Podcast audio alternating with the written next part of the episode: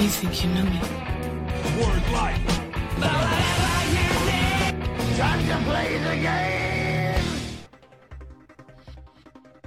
Sejam bem-vindos ao Cotovelo Voador, um podcast sobre luta livre. Eu sou Álvaro Linto, sempre acompanhado pelo Thiago Dutra. E aí, Diagão, como você tá? Tranquilo, tranquilo. Espero que você, Álvaro, seja bem e todos eh, aqueles que vos escutam também. Pois é. Continuando, mais um episódio da quarentena, mais um episódio à distância, né? Esperamos que. Esperamos, eu, eu gostaria muito de voltar ao, ao esquema antigo, mas a gente trabalha como a gente pode. Pois é, acho que vai demorar ainda. É. Mas esse, esse aqui é o episódio 40 de Cotovelo Voador apresenta Cotovelando a Ruthless Aggression Era. Episódio 40 Cada vez mais caminhando pro, pro 50. pro 50. Eu não sei, eu, eu, eu imagino se algum dia a gente vai falar e falar, mano, episódio 120.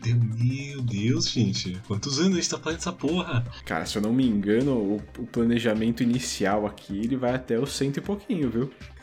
Ok. Essa série, em tese, acho que vai até o cento e. talvez até o 110. Oh, uau.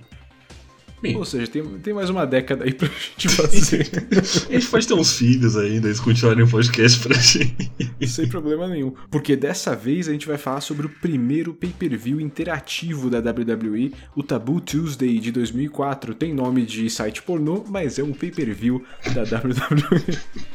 Concordo, concordo. E você pode ouvir todos os episódios em cotovelovoador.com.br. Entrar em contato com a gente se você quiser pelo e-mail cotovelovoador.gmail.com. Se você quiser dar uma força e seguir a gente nas redes sociais, tem o facebook.com.br cotovelovador. E se você curte coisas mais curtas, né? Sempre tem o Twitter. No Twitter, no arroba cotovelovador. Isso aí, e a gente tá em todos os lugares onde você encontra o seu podcast. É só procurar que a gente vai estar por ali, né? Por favor, e se você tiver num, num agregador de podcasts aleatório que ninguém conhece o nome, dá um shout-out aí, só pra gente saber o, o que que tá acontecendo no mundo da podosfera. Vamos pro Taboo Tuesday então? Infelizmente, vamos.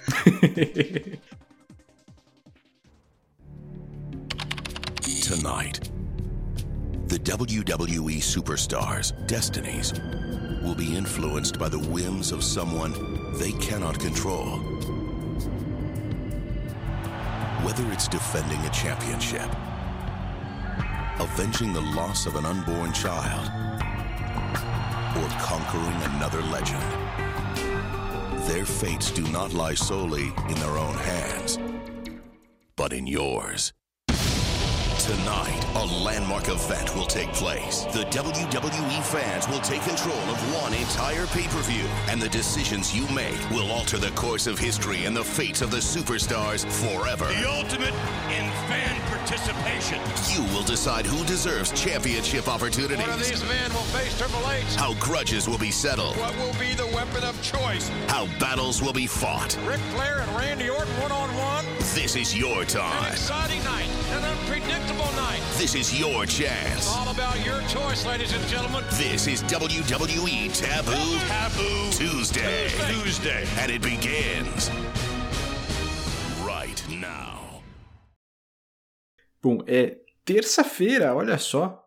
19 de outubro de 2004, três semanas depois do No Mercy, do que foi do SmackDown, né? E um mês depois do Unforgiven, que foi do Raw. Nós estamos ao vivo no Bradley Center em Milwaukee, Wisconsin, na frente de 3.500 fãs. Jim Ross e Jerry King Lawler são os comentaristas da noite. Eu acho que seria bem interessante, né? Seria bem WWE, na verdade, se eles fizessem um pay-per-view que se chama Double Tuesday e não fazer ele numa terça-feira, né? Fazer na quinta, né? Exato. Pois é, antes da transmissão oficial no Sunday Night Heat, Sergeant Slaughter derrotou Muhammad Hassan. E a gente só vai ver esse pessoal daqui a pouco. Caraca. Mas espera aí, a gente comentou rapidinho, mas um pay-per-view numa terça? O que, que tá acontecendo? O pay-per-view sempre é domingo, né? Eu, eu- a minha suspeita, Álvaro, é que alguém queria tirar umas férias Aham. e daí precisava de um fim de semana livre, tá ligado? E daí essa Acontece. pessoa tinha muito mais importância que as outras pessoas. Na verdade, desde sempre, os pay-per-views da WWE acontecem no domingo, né? E eles fazem isso originalmente, pelo menos, para fugir do sábado, que era, na época, né, nos anos 80, era dia de boxe. Né? Então, eles para fugir do pay-per-view da competição com o boxe, eles foram para o domingo à noite, né, para fazer esse os pay-per-views dele e no fim das contas acabou virando tradicional deles no, no domingo, né? Em 91, eles fizeram um teste com um pay-per-view na terça, This Tuesday in Texas, com o Undertaker defendendo o título da WWF contra o Hulk Hogan. A reação e a taxa de compra não foram positivas e daí a WWE abandonou a ideia de fazer um pay-per-view fora do domingo. Assim, é uma ideia bem. Vamos explorar, né? Na época era isso, vamos explorar um pouquinho saído do, do domingo, né? Vamos tentar outros dias e daí não deu muito certo lá em 91. Mas, né, essa ideia de explorar um outro dia da semana ficou no radar deles e, bom, assim, o Survivor Series sempre acontecia no dia de ação de graças, né, independente do dia da semana, isso acontecia, então podia ser numa quinta, num sábado, né, não tinha uma, um dia da semana certo pro Survivor Series originalmente, mas eles pararam com isso em 94 também e botaram tudo no domingo. Olhando por fora, não dá pra ver que eles estão investindo tanto assim nessa ideia de pegar outro dia. É, na verdade não é nem é, pegar outro dia, é meio que testar, é ver qual é, né? Eles têm sempre essa ideia que, bom, domingo é o dia que eles tinham fugindo do boxe, mas assim, eu pelo menos não acho um dia muito bom para ter um pay-per-view, né? É que assim, aqui no, no Brasil acaba sendo um pouco mais tarde. Lá é um pouco mais cedo, mas pelos fusos horários, né? A gente acaba pegando o pay-per-view muito tarde num domingo que o pessoal tem que trabalhar no dia seguinte, o pessoal tem escola no dia seguinte. No, no, no, Reino Unido, lá na Inglaterra, parece que é pior ainda, né? Porque tem o, o fuso horário ainda mais fudido. Então, eles. Na Inglaterra, por exemplo, quem assiste pay-per-view da WWE ao vivo vê de madrugada, literalmente. Né? Não, não é o melhor, né? Madrugada de domingo para segunda.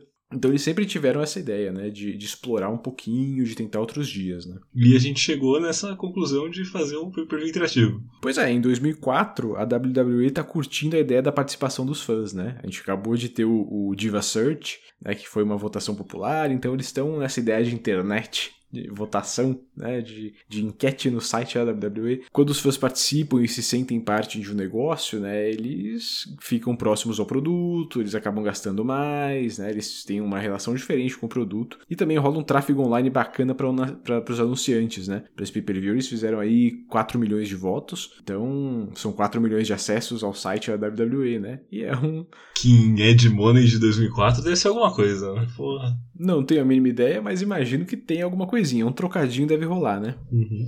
Então, eles decidiram criar o Taboo Tuesday, numa terça, com os fãs votando em enquete no site da WWE para definir estipulação, oponente, enfim, para montar o card desse desse pay-per-view, né? O, o, Vince McMahon apareceu no Raw para dar essa ideia genial que ele tinha tido de colocar o, o, o povo no comando, o Bischoff, que é o gerente geral do Raw, né, ele não curtiu muito a ideia, meio que foi contra, mas então eles vendem isso como é, uma noite de folga. Você comentou o pessoal de férias, né? É um pouco disso. Eles estão levando isso como: olha, a gente vai tirar. Eu, Vince McMahon, vou tirar uma noite de folga e vou deixar vocês, os fãs, escolherem as lutas que vão acontecer, né? Os fãs põem o chapeuzinho do, do elenco criativo né? e vão embora. É, a votação foi aberta durante o Raw no dia anterior, então não é como se tivesse rolado uma semana de votação ou qualquer coisa do tipo, foi de uma noite para outra. E as votações foram legítimas, né? Até segundo momento até todo mundo comenta, né? Tudo certinho, votações reais, nada de é, votar no que. Né, mudar a alteração, adulterar a, a, os resultados para conseguir os resultados que eles queriam. É, até o que tudo indica, tudo 100% real, assim como o Diva Search também, aparentemente foi 100% real. Queimando um pouco a, lar a largada, eu acho que uhum. dá para ver que as, as opções Tirando uhum. alguns casos pontuais, eu acho que as opções de escolha para os fãs, né? Elas são meio guiadas, sabe? Assim. É, com certeza. É aquela coisa. Sempre em tudo, Big Brother, tudo que tem votação popular, o povo já começa, não, isso aí é manipulado, isso aí com certeza é, os resultados são, são falsos. Mas nenhuma empresa grande faz isso porque dá muita merda com patrocinador, dá muita merda com investidor, não é uma boa ideia adulterar a votação de, de fã. Então eles manipulam é, a votação assim, eles vão colocar opções que obviamente as pessoas não vão votar, sabe?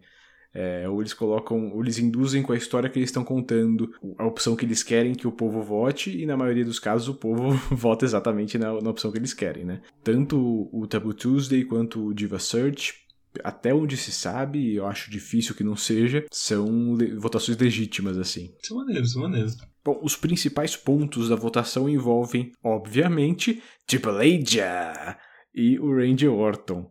Né? O Orton queria uma revanche pelo cinturão que ele perdeu né, no último episódio, mas para entrar na votação do Tabu Tuesday ele teria que derrotar o Batista. Ele deixou o Triple H de lado por um pouquinho e se focou no Ric Flair. Ele começa a admitir que o Flair é uma lenda, que ele é um ícone da luta livre, mas que ele se vendeu pro Triple H e vai ser lembrado por uma geração apenas como a cadelinha do Hunter, não como a lenda que ele é. Basicamente, o Orton passou a tentar trazer o Flair pro lado bom, né? E ver o Flair como essa, esse mentor que ele pode puxar pro lado dele e tirar do lado do Triple H. E o Flair meio que vai na onda, ele fala, é... Ele não fala que o Orton tá certo, mas ele fica, ele fica baqueado, sabe? Ele fala, é, talvez ele tenha um ponto, né? Ele realmente tá seguindo meio a risca, assim, o, o Triple H e os desejos dele, né?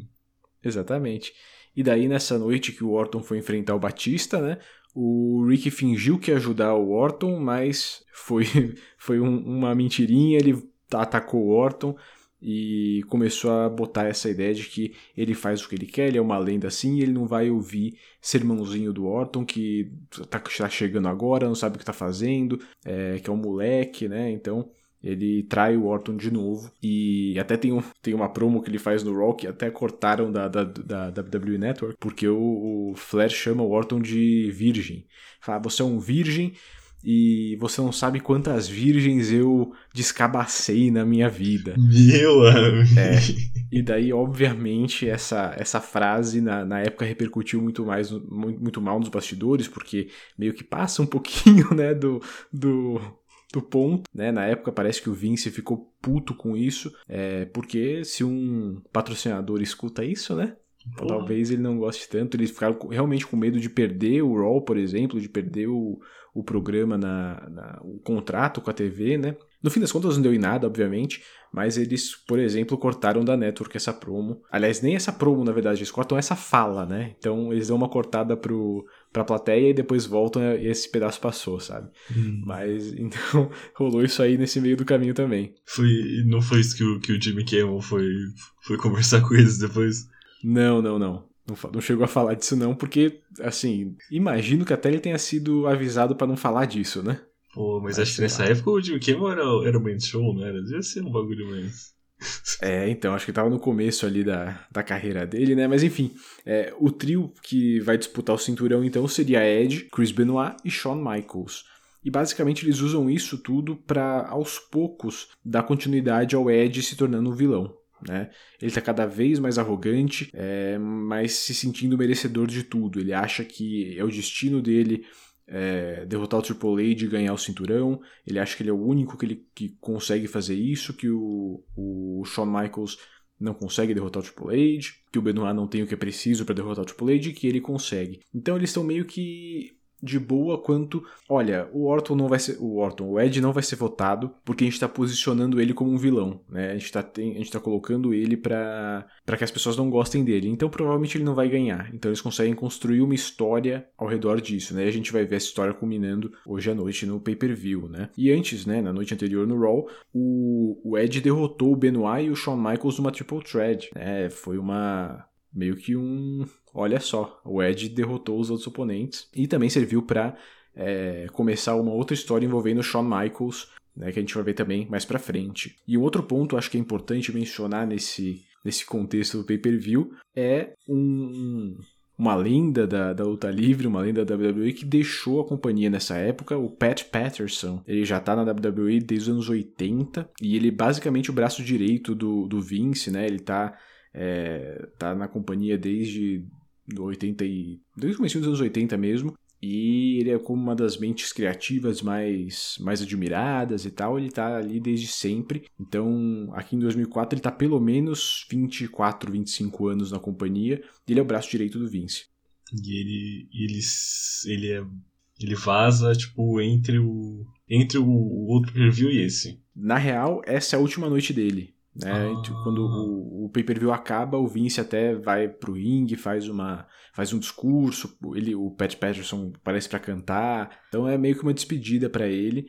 É, essa última noite dele, ele volta, obviamente. Sim. Ele volta no começo de 2005, ele já, já tá de volta. Mas o que tá rolando é meio que o que você pode esperar de um cara que tá há 25 anos na mesma empresa, né? Ele já tá meio se vendo ser substituído por outras pessoas, ele já não se vê com tanta importância e ele decide sair antes que ele perca a relevância total, né? Ah. Mas, mas na real também rolou uma treta, né? Na verdade é, é meio que rumor, ninguém confirma se é real ou não, mas reza a lenda que nessa época o Vince pediu pro, pro Patterson avaliar o elenco do Raw e falar, cara, o que que tá errado aqui? Qual que é o problema do Raw? Por que, que não tá dando certo? E daí o Pat fez a avaliação dele e a avaliação dele é, bom, o que tá destruindo o Raw é o Triple H. O que tá destruindo o Raw é o seu cunhado. Que assim, é, É, um- é um bom rumor, é um bom rumor. É, a gente tá passando uns. Um, já aí dois anos do. Dois anos da, da- desse, desse podcast, né? De, de cobertura, 2002 e agora 2004. E a gente viu que o, Triple H talvez realmente seja um probleminha com o elenco do Raw, né? E o Pat, aparentemente, pelo que o rumor diz, foi o cara que falou pro Vince: olha. O problema que tá tendo aí é o seu cunhado que não tá dando certo, não. E daí isso, obviamente, criou uma treta entre os dois e nessa treta ele saiu. Né? É, o- é o rumor, não sei se é verdade é o que alguns dizem. E, mas assim, como eu falei, em 2005, a gente tá aqui em novembro de 2004, em acho que abril de 2005 ele já tá de volta aí, daí até hoje, até é, 2020. Na real, acho que agora ele já tá se aposentando de novo, já não tá ativo diretamente, é mais um conselheiro eventual, mas tá lá até hoje, né? Sim, sim, pô. Mas o pay-per-view em si, do lado do palco tá o, o Jonathan Coachman, ele tá no centro de controle, né? Que é basicamente a equipe de TI sentada ali no, É, no o, palco. é aquelas salas de, da galera de- da, da televisão, só que miniaturizada e com um maluco, um maluco próximo. Votação, então, computadores. Nossa, E- é- Caraca, Álvaro, esse barulhinho de tecnologia dos anos 2000. Um clássico, um clássico. Putz, só. Parece que é é uma combinação de um, um computador escrevendo com, com, com, sei lá, um técnico, um técnico batido, assim, não sei. Bom, nesse, nesse primeiro momento, o elenco feminino do Raw vai até o palco e o coach anuncia qual escolha o público fez para as roupas das divas durante a Battle Royale que vai rolar. Enfermeiras deu 17%, faxineira francesa deu 30% e colegial deu 53%. Então, daqui a pouquinho as divas do Raw vão se enfrentar na Battle Royale vestidas de colegiais. Tem mais pensamento sobre isso, né? Mas eu queria dizer que eu achei interessante a primeiro momento que a preferência das pessoas foi isso. Uhum. Mas daí eu lembrei que uns quatro anos atrás teve o clipe da Britney Spears, né? Que estourou pra caramba, né? Então ainda deve estar muito no imaginário das pessoas. Não tinha, não tinha feito essa ligação, não. É, eu, eu, eu pensei isso lá. Porque, tipo, tudo patético. Assim, patético, patético. Entretenimento da pior qualidade. Com certeza. Mas, sei lá. Bom, mas primeira luta da noite, Chris Jericho defendendo o título intercontinental contra o lutador escolhido pelos fãs. Para a escolha do oponente do Jericho pelo cinturão intercontinental, poderiam ser escolhidos 15 lutadores do Raw, basicamente todo o elenco que não estava em uma outra luta nessa noite, né? Tipo, cara, é muita gente. É uma galerinha. Porra, é muito tempo introduzindo pessoas. É, então, tem isso aí, né? Mas se uma coisa que eu percebi nesse pay-per-view é que eles tinham tempo para gastar, né? É, verdade. O coach vai um por um perguntando pra plateia é, quem que eles querem que, que ganhe a, a votação. E o Shelton Benjamin tem a maior reação, assim como o Batista, o Christian e o Rhino. E o Shelton realmente ganha com 37%. O Batista, o Batista fica com 20%, o coach com 7% e o resto com 36%. Então é Jericho contra o Shelton. Interessante, né? Tipo, a galera quer ver o cara brilhar. É. Eles começam empatados, trocando collar elbows e arm drags. O Jericho distribui chops e enforca Shelton nas cordas, forçando um pouco pra ser um vilão na luta pro Benjamin ter torcida, né? Porque são dois, dois mocinhos, né? Dois mocinhos se enfrentando. Então, com certeza o Jericho vai ser vai ter uma reação melhor que o Shelton, porque já é mais estabelecido, né? E ele já tá com aquele visual meio, meio rough, assim. Tipo, É. eu não consegui imaginar o, o Jericho nessa época de qualquer coisa que for- lembrasse uma barba, sabe? Eu fiquei até impressionado. É, e daí o Jericho faz esse. Ele puxa um pouquinho pro lado do vilão pra deixar o Shelton brilhar um pouquinho, né? Que é, é uma coisa bonita de se ver. Com o baseball slide, o Shelton consegue um 2. Depois prende o Team Lock. Shelton mete um tapão no peito de Jericho pra uh da plateia. Enzo Igiri correndo dá um 2 pra Y2J. Ele completa com uma sequência de elbow drops. Ele faz seu pin com o pé no peito de Shelton e os comentaristas reconhecem que o Jericho tá com uma atitude. Oi? é, eles reconhecem que, né? Ele, o Jericho não tá o normal dele, ele tá meio esquisito, tá diferente, né? Ok. Ele evita um dropkick e dá chutões nas costas de Benjamin. Jericho rouba a submissão de Batista, que é colocar o oponente de costas no seu joelho, né? A diferença é que o Y2J não tá suando bicas igual o Batista fica molhado quando, não, quando vai pô, submissão. O Batista ele tá usando 100% da massa muscular nesse movimento, ó, tem que compreender isso. O Jericho dá um tapa na cara do Shelton, que responde com um Sunset Flip para um 2. Shelton consegue um Superplex e os dois descansam. Um baita backbody drop em Jericho, seguido por um spinning kick para um quase 3 no Shelton. Bulldog correndo de Jericho, mas Shelton desvia de um Lion Salt. Shelton tenta um Lariat do corner e consegue um 2. Depois de um body avalanche no corner, Shelton reverte as Walls of Jericho. Em resposta, Jericho acerta seu Lion Salt. Jericho pula do corner, mas Shelton reverte um T-Bone suplex para vencer do nada aos 10 minutos e 55 segundos. Vencedor e novo campeão intercontinental, Shelton Benjamin. A gente começa a noite com uma troca de título, né, velho? É, a plateia não reage muito na, na, na, decisão, mas acho que também porque ela foi pega de surpresa, né? Não, não tava esperando esse fim do nada, né? É, o Jericho ele sai de um nada voador pra, pra perder, literalmente, né? Então é meio estranho. É. Reza a lenda que ele não sabia qual era o, o finisher do Shelton e por isso que ele meio que só pula e faz aí o que você faz o que você for fazer, faz aí.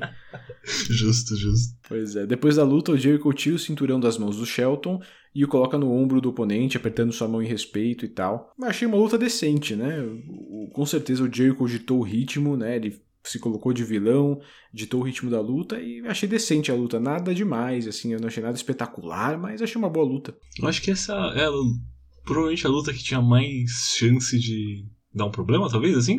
Porque Uhum. tudo bem que tem 15 pessoas e provavelmente 13, vai, 13, 12 delas não vão ser escolhidas nem ferrando, né? Sim. Mas Steve ainda Richards. O tonco. Mas ainda assim é muitas pessoas para eles se prepararem tipo corretamente para uma luta específica, né? Então realmente vai ser Sim. muito mais do, do poder de, de criatividade e improviso deles, né? Exatamente, Então- e não rolou um preparo para essa luta, na real. Isso também é, é, é um fato que rolou mesmo. É, como eles não sabiam quem seria o, o- o oponente, né? Eles não combinaram. a luta foi inteira é, decidida no ringue. Isso é, isso é verdade mesmo. Porra, então, pô, perfeito. Isso, isso reforça o ponto. Tipo, é uma boa luta pro, pras circunstâncias que eles estavam submetidos. Uhum. Agora, surpreendente que o, que o Shelton ganhou o título, assim, meio que rápido. Não, não é rápido, não, né? Mas é é uma troca meio súbita, parece. É, ele foi pro Raw, né? E meio que teve aquela rivalidade com o Triple H, derrotou o Triple H no Raw. E depois acho que ele ficou lesionado um pouquinho, ele deu uma, deu uma sumida e voltou. Então, não sei, acho que tá meio. Tá meio fora, né? Acho que ele acabou perdendo um pouco do. Da atração que ele tinha logo que ele foi pro Raw, que ele derrotou o Triple H e tal. Então talvez tenha meio fora de hora, mas vamos ver, vamos ver o que eles vão fazer, né, com o Shelton, porque né, é a maior plataforma que ele teve até agora. Com certeza. Ele chegou, ficou um tempinho ali com, com o Kurt Angle e tal, mas aqui, acho que aqui vai ser a maior chance dele se mostrar, né? Dele mostrar, ó, eu sou foda, vamos, vamos ver então. Botar o cinturão intercontinental é uma, é uma responsa, né? Vamos ver o que ele vai fazer. Com certeza. Well, the polls are still open, but get your votes in quickly. We're just moments away from finding out who will face Triple H for the World Heavyweight Championship. But before we do, we'd like to speak to all three candidates one last time. Edge, I'll start with you. First off, congratulations on your win last night in the triple threat match. What are your final thoughts? Well, I did exactly what I said I was going to do. I won the triple threat match. To me, proving that I deserve the world title match here at Taboo Tuesday. And if there's any justice in this world, I'll walk out of Taboo Tuesday with my head held high as the world heavyweight champion. Chris Benoit, one final chance to tell the fans why they should vote for you to face Triple H. Like I said last night, I've not lost to Triple H since coming back to Raw. And if the people, like myself, are sick and tired of watching Triple H and Evolution, and Triple H and Evolution, and Triple H and Evolution dominate Raw, then vote for Benoit. Because I've made that SOB tap out before, and I'll do it again tonight and walk out World Heavyweight Champion. Shawn Michaels, it appeared last night you were injured. during that triple threat match. However, Triple H is saying that perhaps you might be faking your injuries to garner up a sympathy vote from the fans. What do you say? Well, I'll admit I ask a lot of things from the fans, but one thing I'm not asking for is sympathy. Uh, after you strip away the image, all a man's got is his word. And I'm giving you my word that I am injured. I'm not 100%. I've got a torn medial meniscus. But the fact is, I've done it once before for these people, and I'll do it again. If you give me one more shot at the World Heavyweight Championship, I promise you this, and it's all I've got. Whatever is left in here, I'll leave out there in the ring. Every shred of my, every ounce of my being, I will leave in that ring for you tonight against Triple H for the World Heavyweight Championship. Well, you've heard from all three candidates one final time. It's now time, coach, to find out who will face Triple H for the World Heavyweight Championship. Nos bastidores, Todd Grisham entrevista os três candidatos à luta pelo título dos pesos pesados. O Ed diz que venceu a Triple Threat na noite anterior para provar que é merecedor da luta e que se há justiça no mundo, ele deixará o Taboo Tuesday com o cinturão ao redor do seu ombro. O Chris Benoit diz que nunca foi derrotado por Triple H no Raw e que o povo está cansado do Triple H da Evolution. O Shawn Michaels admite que está machucado, mas promete que dará de tudo para honrar o voto do povo para derrotar o Triple H e ganhar o cinturão. Essa lesão aí, né, durante a luta no, na Triple Threat, o Shawn começou a vender a perna, então eles estão levando essa ideia de que ele está lesionado, tá? Uhum. Ah, ok. É uma coisa da, é uma coisa da noite anterior. Uh, é. Você acha que deve ter uma desgastada pesada na galera? Porque, né? Rawzinho da, da segunda, pay-per-view na, na terça já de bala, assim. É, talvez, né? Talvez. A gente vai ver quando, no final desse episódio, a gente vai ver quais foram os resultados aí financeiros, os resultados de audiência, né, de público, e daí a gente vai saber mais direitinho se deu certo, se não deu. Assim, eles vão fazer o, o Cyber Sunday, né, lá por 2008, mas eles vão repetir aqui o Taboo Tuesday por mais alguns aninhos. Então... Ah, sim, eu sei porque quando eu fui assistir na Network eu comecei a assistir de 2005. Por três minutos, mas comecei pelo de 2005. É, acontece. O, o coach dá os resultados da, da luta pelo cinturão mundial. O Benoit teve 28%, Ed 33% e o vencedor Shawn Michaels com 39% dos votos. O Benoit aperta a mão de Ed PK, mas o Ed sai puto. Então, como resultado definido pelo Bishop, o Bishop fez essa escolha também, é, os perdedores dessa luta, dessa, dessa votação, iriam ser a dupla que desafiaria a Resistance pelo título de duplas mais tarde.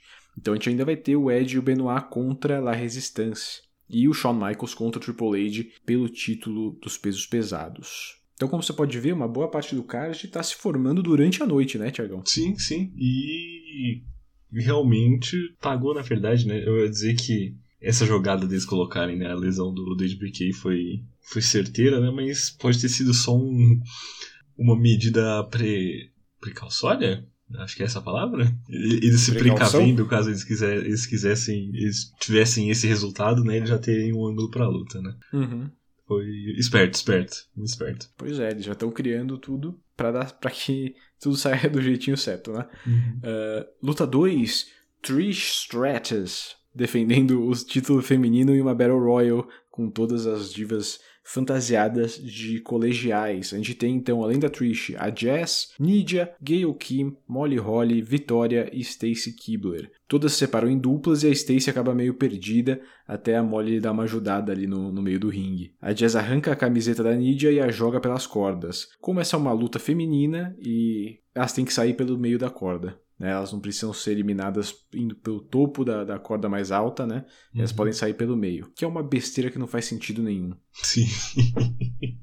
Ah, sabe, eles não confiam que as divas têm a capacidade de pular por cima da corda. É, é, é sério isso? É, é meio tosco. E eu achei interessante que, provavelmente, provavelmente você já devia ter visto isso antes, mas eles trocaram a, a Nidia pra ser, pra ser do Porto Rico agora, é isso? Ah, é? Sim, sim, pra dar um, é, ela deixou de ser a, a caipirona, né? Ela, ela realmente é de Porto Rico, né? Uhum. Então começaram a usar esse lugar aí para ela, né? Interessante, interessante. A Vitória elimina a Jess com um baseball slide. Gail Kim tenta eliminar a Vitória com Hurricane Rana, mas acaba saindo do ringue por si. Sobram a Vitória, Trish, Stacy e Molly. A Stacy faz seu enforcamento com a perna na Trish, mas a Holly, sem motivo, a impede de eliminar a campeã. As vilãs tentam eliminar Stacy com um suplex duplo, mas Vitória a salva. Molly e Trish jogam Vitória para fora com um estilingue duplo, cada uma jogando uma perna. Agora as vilãs fazem dois contra um contra Stacy. Com uma fita do cabelo, a Stratus enforca Kibler. Ela consegue enfrentar as duas, mas acaba sendo eliminada por Molly. Distraída, né, aquele clássico, a Molly elimina Stacy, fica distraída e é imediatamente eliminada pela Trish Stratus. É, yada, yada. A gente já sabe. Trish Stratus vence aos 5 minutos e 30 segundos e ainda é campeã feminina. É, né? Nada um demais. Um monte de nada. Um monte de nada, ninguém sai melhor dessa luta. Era pra botar todo mundo de, de roupa de colegial, né? Obviamente, obviamente, obviamente. Mas essa é a última vez que nós veremos. Eu acho que é a Gail King, é, né? É a última vez que nós veremos Jazz. Não, puta, eu gosto tanto da música da Jazz. que é um jazz, né? Exatamente. No começo de novembro, ou seja, daqui a duas semanas basicamente, a WWE vai demitir uma galera, incluindo a Jazz e o seu marido Rodney Mack.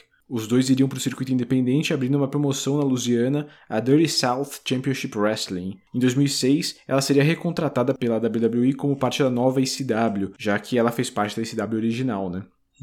No entanto, ela só fez uma aparição pela divisão em 7 de junho. Ela faria algumas lutas em house shows, mas seria novamente demitida em janeiro de 2007. Ela passaria os anos seguintes em promoções independentes como a Women's Superstars United e a Shine Wrestling, onde teve lutas contra Mercedes Martinez, Amazing Kong, a Saraya Knight e a Amber O'Neill, grandes nomes aí da, da luta livre independente feminina. E em 16 de setembro de 2000, em 16 de setembro de 2016, ela derrotou a O'Neill e a brasileira Christy James para ganhar o título mundial feminino da NWA. Ela permaneceria com o cinturão até a compra da NWA pelo Billy Corgan. Mesmo mostrando que seria parte da promoção, ela deixou o título vago em 22 de abril de 2019 por motivos médicos. Em 2020, ela anunciou sua aposentadoria da luta livre pelos mesmos motivos. Eu acho que ela foi um dos reinados mais longos com o cinturão da NWA. Tem aquele, aqueles reinados da Mula que, né? Ah, claro. Mas é, acho que fora esse aí, ela talvez tenha tido o Reinaldo. Reinaldo. O Reinaldo. teve o reinado mais longo da, das, do título feminino da NWA. Então, É. essa é a última vez que veremos Jazz, hein? Uma que Sim. tá aí desde o começo do, do podcast, né? Sim, sim. Teve boas, boas lutas pro no podcast no, no, no âmbito feminino, né? Das coisas. É. Mas bem no comecinho, né? Depois ela ficou lesionada, sumiu, daí reapareceu, acho que se lesionou de novo. É, Não foram dois anos muito. Dois anos, né? 2002, 2003 e agora 2004, né? Esse é o terceiro ano que a gente tá cobrindo. Ela não teve muito destaque, né? eu, eu acho que, pelo que você acabou de falar, né? Em conjunto, Uhum. é, é meio que a história da carreira dela, né? Ela, ela É. tem um problema com lesões constantes, pelo visto. É. Essa é a última vez que nós veremos Mais uma pessoa? Agora Gilkin. Nidia. Porra. No mesmo dia que a Jazz foi demitida, a Nidia também foi mandada embora da WWE. Em 2005, ela teve algumas lutas em Porto Rico, no México e no circuito independente, várias vezes contra a Gayle Kim. Ó o spoiler aí. Ah, Sua, ulti- Sua última luta foi na Itália, em novembro de 2005, em uma derrota para Miss Jack. Ela se aposentaria da luta livre e se mudaria para o Texas, onde ela trabalharia como chefe de cozinha, se casaria e teria dois filhos. Ela está afastada da luta livre desde então. Pô, maneiro. Um, um outro caminho também, né? Acho que o episódio passado a gente também teve pessoas seguindo outros caminhos da... que não é Sim. continuar na luta livre. Interessante, sempre interessante ver. Pois é. Opiniões sobre Nidia, o que que você acha dela nesse, nesse tempo aí? hein? Eu acho que a gente só teve destaque na Ninja no o ângulo dela com o, Com o Jamie Noble. com Né? o Jimmy Noble, assim. Então, foi bem pouco tempo. Acho que deve ter sido uma linha de tempo aí de uns três pay-per-views, quatro no máximo, talvez. Talvez, talvez. E... é- é- o que eu posso dizer é que ela era uma pessoa muito ativa. Eu acho assim, o, o personagem que botaram pra interpretar com o, o Jamie Noble, ela soube interpretar muito bem. Eu acho que foi assim, muito. O, o- a escolha foi muito boa e eu acho que foi muito engraçado. Era uma dupla que era. Eu, eu pelo menos achava muito engraçado. E você ainda tinha o Jamie Noble como um, um bom lutador, né? Que, que lutava mesmo, que ia, resolvia as coisas que precisava. Assim, não, não necessariamente ganhava, mas, né? É, então eu acho que super combinava, achava muito engraçado. Quando eles foram para aquele, aquele outro pedaço da história que ela ficou cega, eu acho que aí perdeu um, perdeu um pouquinho, né? Mas Oh, esse eu Eu tenho a, a, noção que quando a WWE ela tenta fazer essas histórias mais novela, né? Uhum. a primeira parte ela sempre funciona porque é, é algo mais mais pé no chão. E uhum. daí eles vão pra algo muito insano depois, sabe? Tipo, escala é. muito rápido e não faz sentido. É, eles perdem um pouco, né? É. Bom, uh, como eu te dei já o spoiler, né? Essa é a última vez que nós veremos. A Gayle King agora. Agora sim, a não tem como. Pô, gente. Três citativos. a Gayle King. É mais uma demitida que vai rolar daqui a duas semanas. É uma limpa que eles vão fazer no elenco e né, essas três vão estar tá na lista. É, a Gale passaria o ano seguinte as independentes pelo mundo, incluindo no Canadá, Japão e México. Em 5 de outubro de 2006, a Gale estrearia na TNA como agente de Jeff Jarrett e da dupla America Most Wanted, do James Storm e do Chris Harris. No começo do ano seguinte, a Gale iniciaria uma rivalidade com Jacqueline, com diversos combates incluindo street fights. No Bound for Glory, em outubro de 2007, a Gale venceu uma luta gauntlet de 10 lutadoras para se tornar a primeira campeã das nocautes da TNA. Ela manteria o cinturão por quase 3 meses, perdendo para Awesome Kong em janeiro de 2008. Ela teria diversas chances pelo cinturão até deixar TNA em agosto de 2008, com promessa de que as coisas seriam diferentes e com uma carreira mais consolidada, a Gayle King voltou para a WWE em, durante o SmackDown de 27 de março de 2009, atacando a Maryse e Michelle McCool. No entanto, Apesar da promessa, né, ela ficaria no undercard sem muito destaque pelos próximos anos. Em 2011, ela participou de uma história romântica entre Daniel Bryan e as Bellas. Durante o Raw de 1 de agosto, ela participou de uma Battle Royal e se eliminou da luta. Segundo ela, a WWE havia definido que ela deveria ser eliminada no primeiro minuto do combate, e em protesto, ela deixou a luta por si. Caralho. Ela pediu demissão e foi liberada no mês seguinte. Ela retornaria à WWE, ela retornaria à TNA e ganharia novamente o título das nocautes em novembro, no Turning Point. Ela e Madison Rainey também conquistariam os títulos de duplas das nocautes. A dupla seria meio instável naquela ideia de é, será que elas conseguem ser uma dupla ou será que elas são rivais, né? O clássico. Uhum, sim. Nos anos seguintes, a Gayle Kim ganharia o cinturão da TNA um total de sete vezes, e em 2016 seria a primeira mulher a se tornar membro do Hall da Fama da TNA. A Gayle Kim se aposentou em 3 de fevereiro de 2018 após derrotar Casey Owens na Southside Wrestling Entertainment. Ela se tornaria produtora da Impact Wrestling, né, que é a TNA hoje, e ela tá lá até hoje, né? É fazendo a produção, como, aliás, como parte da equipe da, da, dos produtores da TNA, da Impact Wrestling hoje, né? Ela sairia da sua aposentadoria em 2019 para uma luta contra Tessa Blanchard, mas seria a única, única saidinha que ela teve. De resto, continua aposentada. Ah, legal ver que também as moças elas entram para para a produção, né, pro, time criativo. Né? Sim, sim. Um exemplo, um exemplo sólido disso. E também um baita exemplo que existe vida fora da WWE, né? Sim, tipo, você não precisa ficar sendo capacho do, de, de qualquer coisa da, das ideias que eles têm na WWE. Você pode ir para outra, para as independentes ou para as companhias rivais, né, maiores. E eu acho que a Gale é o principal exemplo disso, cara. Para mim, ela é uma das melhores lutadoras femininas que, que já teve nessa, nessas últimas décadas. E esse tempo que ela ficou na WWE foi terrível, cara. Ela ganhou o título na primeira noite, beleza. E logo depois jogaram ela de lado e não mexeram mais com ela. Deixaram ela com a mole ali uma vez ou outra, mas não, não. Eles não usaram ela, cara. Uma das melhores lutadoras que eles tinham no elenco. E eles abandonaram. É porque eles não queriam fazer luta, Álvaro. É. é. Tipo, porra, votação pra roupinha, Álvaro. Que porra é essa? É, exatamente. E ainda tem aquele rumor de que o Vince ele não via a, a Gayle Kim como uma, uma mulher atraente. Ele não. Como ele não via isso, ele não queria mexer muito com ela. É, a gente sabe que o Vince tem um tipo, ele gosta de loira, ele não entende. Tem, acho que deve ter contado também no, nesse podcast em algum momento. O, quando o JR fez a contratação da Gayle Kim, ele teve que mostrar um site pornô coreano pro, pro Vince pra provar para ele que existem pessoas que acham coreanas bonitas. Você Essa nunca contou isso. Conta. E é. isso é revoltante. É foda, é foda. Mas assim, é, um, é, uma, é uma mostragem do que era nessa época, cara. Há 20 anos atrás era isso que acontecia. O, ah, o, o, o caça-talentos tinha que mostrar um site pornô pra falar: olha, viu? Existe, as pessoas se sentem atraídas por asiáticos. Caralho. Que o Vince não entendia isso. Ok. Não sei se entende até hoje, né? Mas enfim. Ok. Não, não, o, o, o K-pop ele mudou tudo. Mas, enfim, não veremos mais Gay ou Kim nesse podcast. Cara, a gente perdeu. Vamos dizer, um. Vai. Essa é a última vez que nós veremos. Eita porra!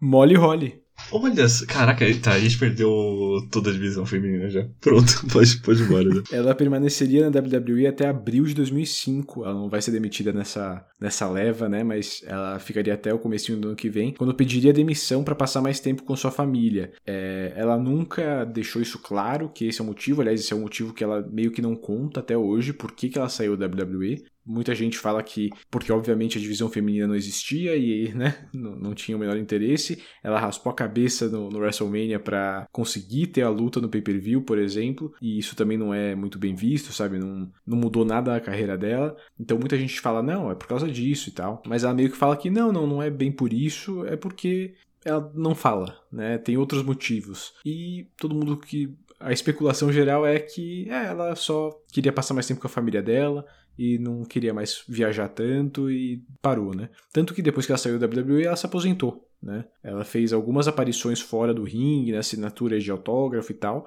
mas ela parou de lutar, ela não lutou mais. Assim, ela fez pouquíssimas lutas na real, né? Ela fez uma participação no King of Trios da Chicara em 2018, então bem recente, né? Uhum. É, ela retornou no, no WrestleMania 25 para Battle Royal de Miss WrestleMania. Ela voltou para o primeiro Royal Rumble feminino em 2018, para uma Battle Royal no Evolution, para o Rumble feminino agora de 2020, mas desde então ela não deu mais as caras, assim, ela não lutou mais profissionalmente. Ela segue, assim, fazendo convenção, fazendo essas coisas, mas ela parou de lutar. Caramba. É, normalmente o que dizem é que, na verdade, é uma mistura das coisas, né? Então pode ser, uhum. pode ser tudo, tudo isso em, em, proporções variadas, né? Não, com certeza. Mas ela, é... eu lembro que você falou que ela, ela treinou uma galera também, depois que ela, que ela se aposenta agora, ou eu tô, eu tô confundindo linhas temporais? Eu acho que sim. Se eu não me engano, ela, ela treina eu acho que é recente também, que não é uma coisa que ela já vem fazendo há muitos anos, mas se eu não me engano, ela, ela trabalha em uma dessas, dessas academias de luta livre e tal, ela treina o pessoal, mas não, assim, não lembro de ser muito relevante, sabe? Não é um, um grande nome de, de, treinadora, apesar dela ser muito influente, né? A Tegan Knox do NXT, toda vez que a, a Molly aparece, ela tira foto e desmaia quase, porque é, é, inspirou ela a ser lutadora, né? Acho que a Molly tem muito isso. Numa época em que só tinha peito e bunda na WWE, ela tava lá sendo fora do padrão de beleza deles e lutando pra caralho. Né? Sim, sim. Mais uma que a gente perde. Então, realmente a divisão, né, tá. Tá capengando, mas né, Álvaro? Tipo, a sorte tá chegando aí, né? A gente vai ter mais então, gente, obviamente. Mas essa é a última vez que nós veremos. Olha, tinha quantas? Tinha seis pessoas naquela luta, hein? A gente já mandou quatro embora. Vitória. E agora a gente vai mandar Stacy Kibler. Não! Miss Pernas. Miss Pernas. No começo de 2005, a Stacy se envolveria com o Randy Orton na história. E a gente vai ver esse build-up nos próximos meses. A gente assim, a gente vai ter a existência da Stacy, mas eu acho que a gente não vê mais ela é, fisicamente no, nos eventos. Depois disso, ela se tornaria Super Stacy e se aliaria a Rosie the Hurricane. No fim de 2005, ela seria mandada para o SmackDown e participaria da segunda temporada do Dancing with the Stars, é, a dança dos famosos do, dos Estados Unidos, né? Ela ficaria em terceiro lugar na competição e deixaria a WWE após o programa. Ela, claro, também se aposentaria da luta livre logo depois disso. A Stacey faria algumas aparições em séries como Chuck, Psych, mas sempre em ponta, né, participação pequena. Entre 2011 e 2013, ela conseguiu ter uma fama maior em Hollywood porque ela se tornou namorada do George Clooney. Mas eles, obviamente, ficaram juntos, acho que de 2011 a 2013, como eu falei. E ela se casou com o Jared Pobre. Olha que grande nome. Que, que é... Jared Pobre, que é o CEO da Future Ads, uma empresa de monetização de conteúdo online em 2014. Porra, não, a Future Ads é grande pra caramba. Mas é, é agora ela é a primeira dama da Future Ads. Ok, perfeito. E eles têm três filhos juntos. Em 2019, ela reapareceu na WWE para introduzir sua amiga Tori Wilson ao Hall da Fama da WWE. Mas ela também não lutaria mais desde então. Acabou, Álvaro? A gente pode continuar já? Acabou. Dessa luta só sobrou a, a Vitória, a Vitória e a Trish. Exatamente. É, só elas mesmas, a Vitória e a Trish. De resto, todas vão até mais ou menos abril de 2005, tirando a Stacy que vai ficar até o fim de 2005, todas vão vazar. A maioria logo em duas semanas. Você diria que o voto popular enterrou as, as nossas participantes femininas? Cara, eu acho que de certo modo sim. Você comentou brincando e é meio que isso mesmo. É, a WWE no Diva Search percebeu que, opa, a gente tem aqui uma lista de, de lutadoras, de mulheres modelos que têm interesse em se juntar à WWE. Vamos, vamos ir atrás disso. Então, a gente até comentou, acho que no SummerSlam, que teve aquela, aquela luta de queimada, né? Aquele jogo de queimada. Sim. Que a maioria das participantes seriam contratadas, né? Apesar da Christie ganhar e tal. Não tem jeito, ia ser. A Maria foi contratada, a Michelle McCool foi contratada. Tem uma, acho que tem mais umas outras que vão ser contratadas. Então, meio que eles viram que tem outras maneiras de encher o elenco feminino. Então, as que estão lá hoje talvez não sejam tão indispensáveis, sabe? Se você especularia que é. Qual a palavra que eu quero usar que não é tão babaca assim? Que é mais barato ou mais seguro você trazer essas moças assim, que obviamente elas vão lutar mais pra frente, né? Me chama com luta mais pra frente, a Maria luta mais pra frente, Uhum. ok? Mas que, assim, primariamente, com certeza, é só algo estético Uhum. do que você ter a rota tradicional, então, de você trazer as pessoas que realmente são lutadoras. Eu acho que em curto caminho também, né? Porque, tipo, eles não querem lutadoras, necessariamente, né? Eles Sim. querem modelos que consigam lutar. Então é mais fácil eles abrirem um, um chamado, né? Um, um casting, e as modelos irem até eles, do que eles mandarem olheiros pros, pros shows independentes para procurar as mulheres que fazem sentido no, na, na divisão deles, né? Não sei se é mais barato, provavelmente não, mas se eles transformam isso num reality show ainda por cima, né, ainda rola um- uma monetização disso. Então acho que sim, acho que eles percebem que é, pro modelo de divisão feminina que eles querem ter, faz muito sentido usar o Diva Search, por exemplo. E a gente vai ter um- uns anos de Diva Search. Eu acho que até o fim da, do podcast a gente vai ter pelo menos um Diva Search por ano. Verdade, né? Deve ir até uns 2010, isso no mínimo, né? Hum, Não, acho que quando a gente começou a assistir, 2009, 2008, já não tinha mais. Eu acho que a última foi de 2008, se eu não me engano. Porque daí já entra aquela questão de da WWE indo pro PG, então acho que eles dão uma, Nossa, uma mudada de foco. É verdade. Bem, bem lembrado, Álvaro. Realmente, né? realmente isso influencia muito. Standing by live with the World Tag Team Champions La Resistance. You just found out who you'll be facing tonight. You'll be facing Chris Benoit and Edge, putting those World Tag Team titles on the line. Your thoughts? My thoughts? This isn't fair. We just now found out who we're going against for the World Tag Team Championships. I tell you, this is typical of the corrupt American voting system. Guys, you actually beat Chris Benoit and Edge for those World Tag Team titles a few months ago. Does Yeah, that yeah, give you some confidence? That wasn't homeland. That was Canada. That was Quebec. That was Montreal. Our fans. We're in America. Ça marche pas comme ça. On devrait le savoir. We were not prepared. We what were he's not... saying is, is that we're wrestling this match under protest. Nos bastidores, Todd Grisham entrevista Rob Conway e Sylvain Grenier sobre eles terem que defender o título mundial de duplas contra o Edge e o Chris Benoit. Eles estão revoltados já que apenas descobriram quem vão enfrentar há alguns minutos, né, e não puderam se preparar para essa luta. Eles comparam a votação ao sistema eleitoral corrupto dos Estados Unidos e uma das bandeiras da dupla cai batendo no cenário de ferro. Eles encerram dizendo que vão lutar sob protesto. Tá bom. Jonathan Coachman revela a arma escolhida para ser legal durante a próxima luta. A corrente ganhou com 41%, seguida pela cadeira com 30% e o cano com 29%. Parabéns, corrente! Eu go- gostei, gostei da sua reação. Eu fiquei injuriado, cara. Quem acha que é legal isso? Eu não entendi também, porque na real, nessa história que a gente vai ver agora, a tanto a cadeira quanto o cano realmente fazem parte da história. Agora a corrente, não entendi muito bem porque estava aqui, nem porque ganhou na real. Mas, enfim. Sei lá, tipo. Isso é só, só reclamação gratuita, né? Mas, tipo. A única coisa legal da corrente é que ela brilha, né? Ela faz um barulhinho bom. Mas ela é horrível para os lutadores usarem. Ela é muito limitada. Ela faz o. Ela faz o estrangulamento, que é uma que é uma coisa que nós dois concordamos que não é muito legal de ter. Aham.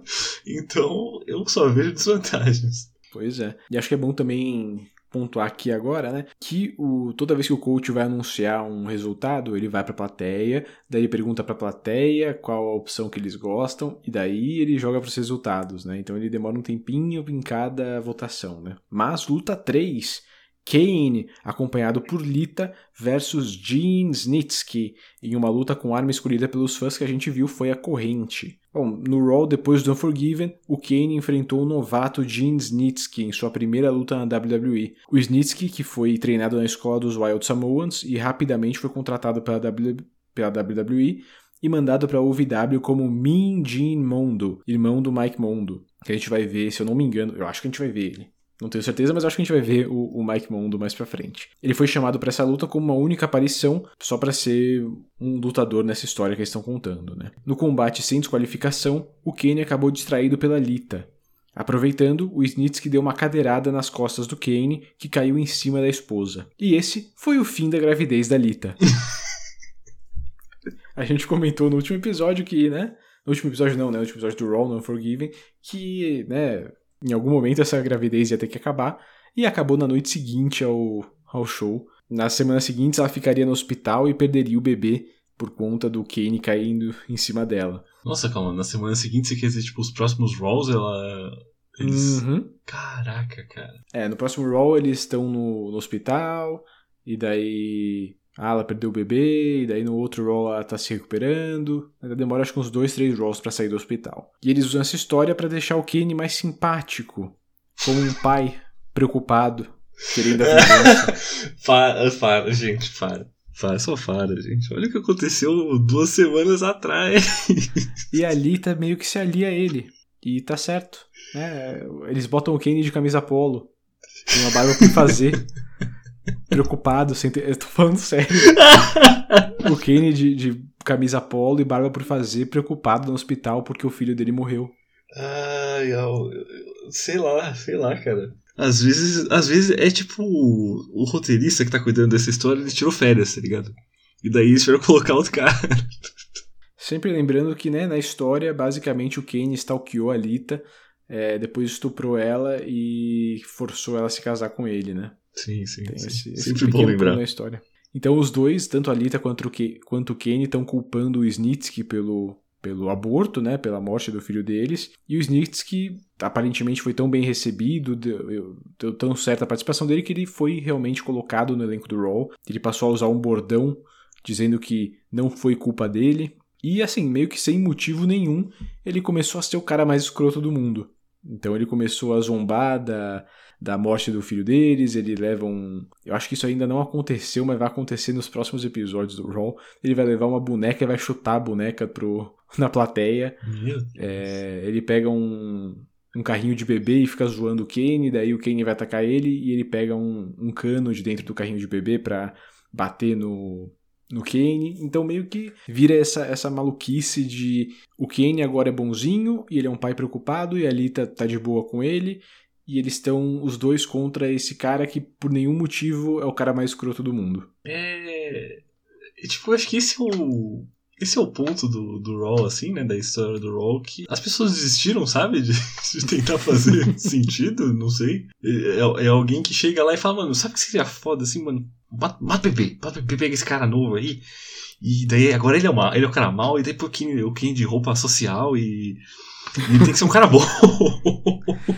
É que, cara, assim, a gente sabia desde o primeiro momento que esse bebê não ia nascer, né? Ah, sim, Porque a Lisa não tá grávida. Então, eles não iam fazer. Assim, cara, gravidez na luta livre, história de gravidez na luta livre nunca dá certo. Nunca. Sabe? Porque nunca vai concluir. E sempre tem um aborto, sempre tem uma coisa besta, mal feita, de mau gosto. As histórias nunca duram nove meses, né, mano? Porra. Nunca, jamais. E, cara, assim, além de, além de tudo, é extremamente de mau gosto se colocar essa história na TV, né? Vai tratar de aborto, por quê? Sabe? Pra que vai. Estupro, aborto, no... por que que vai fazer? Pra quê? Qual que é o entretenimento disso? Não, não dizendo que isso não pode ser tratado em entretenimento, em séries, em filmes e tal, mas não é o lugar, né? E não é do jeito que eles estão fazendo. É porque eles não estão tratando porra. Não. É uma desculpa pra você, você tirar alguma reação das pessoas e foda-se. Então, como eu falei, tanto o, a cadeira, né, que o Snitsky usou pra bater no Kane e causar o aborto da Lita, quanto o cano, né, que ele usou num, num episódio do Raw, tirando de dentro do carrinho de bebê pra bater no Kane, eles fazem parte da história. Agora, a, a corrente, talvez eu esteja com uma memória muito ruim, mas eu não lembro de ter sido usado em nenhum momento. Não, acho que isso foi só um, um negócio a mais. Isso, tipo, só pra dar uma última pincelada. É, é, Uhum. tipo, É meio. Tudo bem que o cara tem que aceitar, né? Porque ele tá ali pra trabalhar e ele acabou de chegar ali, o, o Snitsky, né? Porra, o primeiro papel do cara é infanticida maluco, Álvaro. Que merda, né, mano? Ah, e a plateia grita pra ele Baby Killer. Não, então, exatamente, é, é exatamente nesse momento que eu escrevi isso na nota. Tipo, cara, que horrível, cara. tipo, por que, que você quer ser essa é. pessoa? Bom, o árbitro joga a corrente entre os dois e a luta começa. Eles brigam pela corrente, mas Kane a joga para fora do ringue. Ele castiga Snitsky com socos e uppercuts no corner. E do lado de fora, Snitsky desvia de ataques de Kane com a corrente. No ringue, Kane enrola a corrente em sua mão e no corner bate a cabeça de Snitsky contra seu punho. Ele encerra socando Snitsky e o jogando para fora do ringue. Usando a corrente e o poste, Snitsky fere o ombro de Kane e toma o controle. Ele chicoteia a corrente contra as costas e ombros de Kane e o enforca. É só JR comentar que nunca viu Kane tão dominado que o monstro consegue revidar. Power Slam e Elbow Drops em Kane dão um 2 para Snitsky. Depois, ele volta a chicotear e enforcar Kane com a corrente. E é o que você falou, enforcar o negócio inteiro, né? Sim, sim. Kane dá sua sentada após um Sidewalk Slam de Snitsky e distribui socos. Os dois se acertam com Big Boots e descansam um pouquinho. Kane senta novamente e Lita rouba a corrente de Snitsky. Snitsky tenta quebrar um chokeslam e é atirado para fora do ringue. Snitsky chuta os degraus nas pernas de Kane e novamente toma o controle. Snitsky usa uma cadeira contra Kane, mas por algum motivo isso não é uma desqualificação. Eu não entendi muito bem por quê, porque a cadeira não foi votada. Exatamente. O Kane é enforcado com a cadeira e as correntes e a plateia vai a Snitsky. Snitsky repete o que Kane fez com Shawn Michaels mais cedo no ano, prendendo seu pescoço em uma cadeira e pulando em cima, dele, em cima dela no corner. Kane cospe sangue falso e o árbitro chama os médicos. No meio disso tudo, Snitsky faz o pin para vencer aos 14 minutos e 17 segundos. Vencedor, Gene Snitsky. Eu, eu confesso que eu achei interessante ele dominar tanto o Kane assim na luta. Uhum. Beleza que eles é. querem vender que o Kane é um cara bom e tudo, é. tudo mais. Mas achei interessante ele ter, ter, a, eles ter essa superioridade tanto assim na luta. Eu achei que eles estavam meio que evitando a corrente por boa parte da luta. Eu acho que a ideia não era nem usar a corrente, né? Porque, né? Não fazia sentido, tanto que eles tiveram que puxar uma cadeira. Exato. Então, eu achei meio esquisito. Acho que eles não estruturaram muito bem a luta. Eu achei a luta também muito longa, achei meio chata. Não gostei muito, não. Muito bom. E eu, eu acho que. É... Tem um comentário do, do JR uhum. que ele fala que o, você sabe que o Snisk é um cara mal porque ele jogou a cadeira na Lito. é. Sei lá, tipo, é muito inocente comparado com tudo que tinha acontecido até o momento, né? né? Mas a. Dá, é meio que dá pra sentir mesmo que a corrente é, pegou os caras de surpresa, assim, eu acho. Uhum. Eles se limitaram. Eles não tiveram a, a inova, não é inovação, né? O improviso da galera da primeira luta, né? O Jericho e o Shelton, eles foram uhum. pegos de surpresas e a luta com certeza ficou muito pior por causa disso.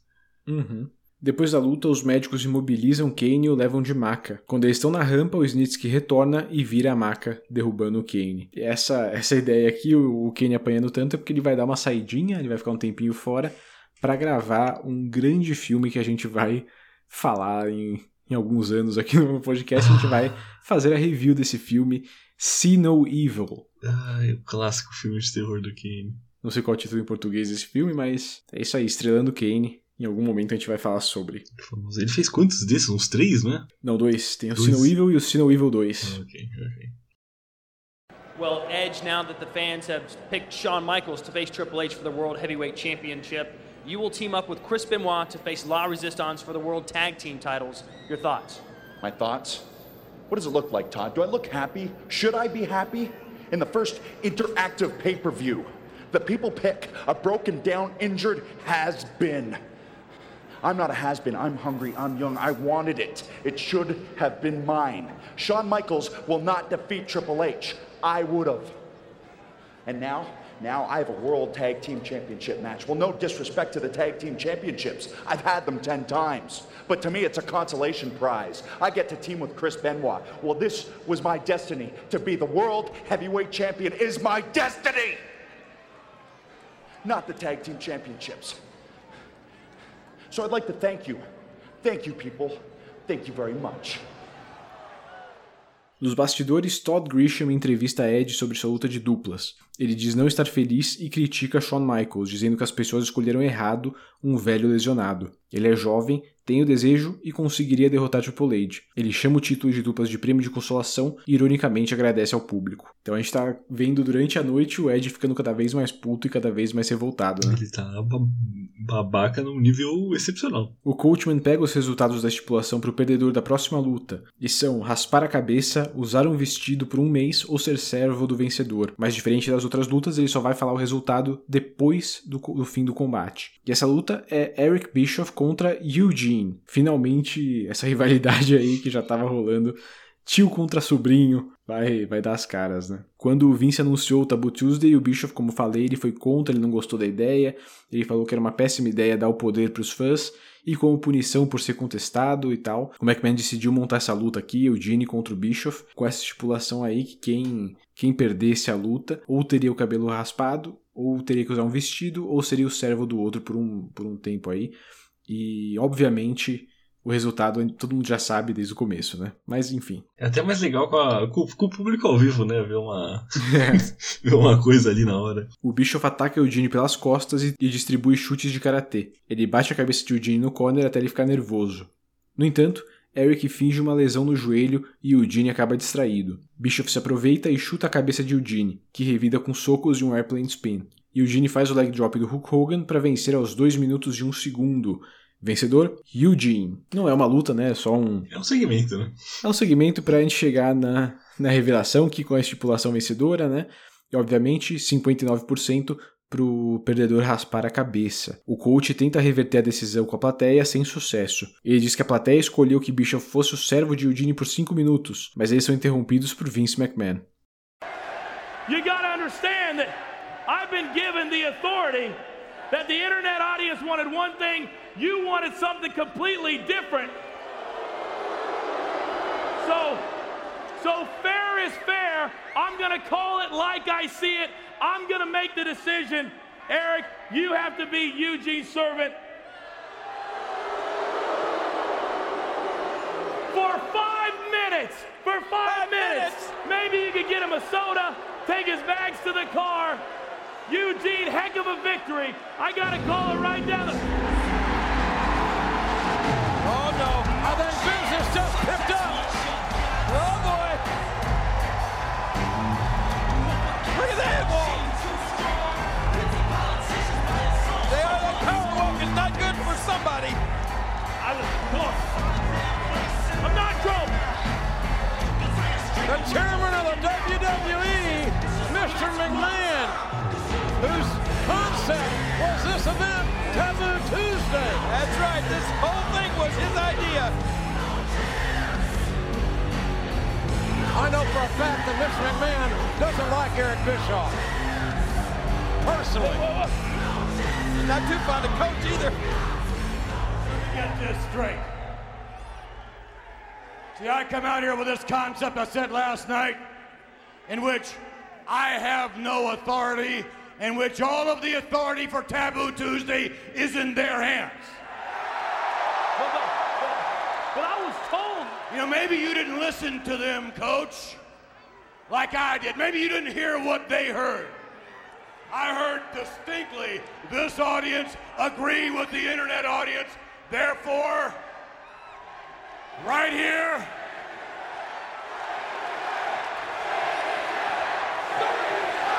listen to this Shave his head! Shave his head! Right here, live in Milwaukee on Taboo Tuesday, you're gonna have your head shaved bald. No, no!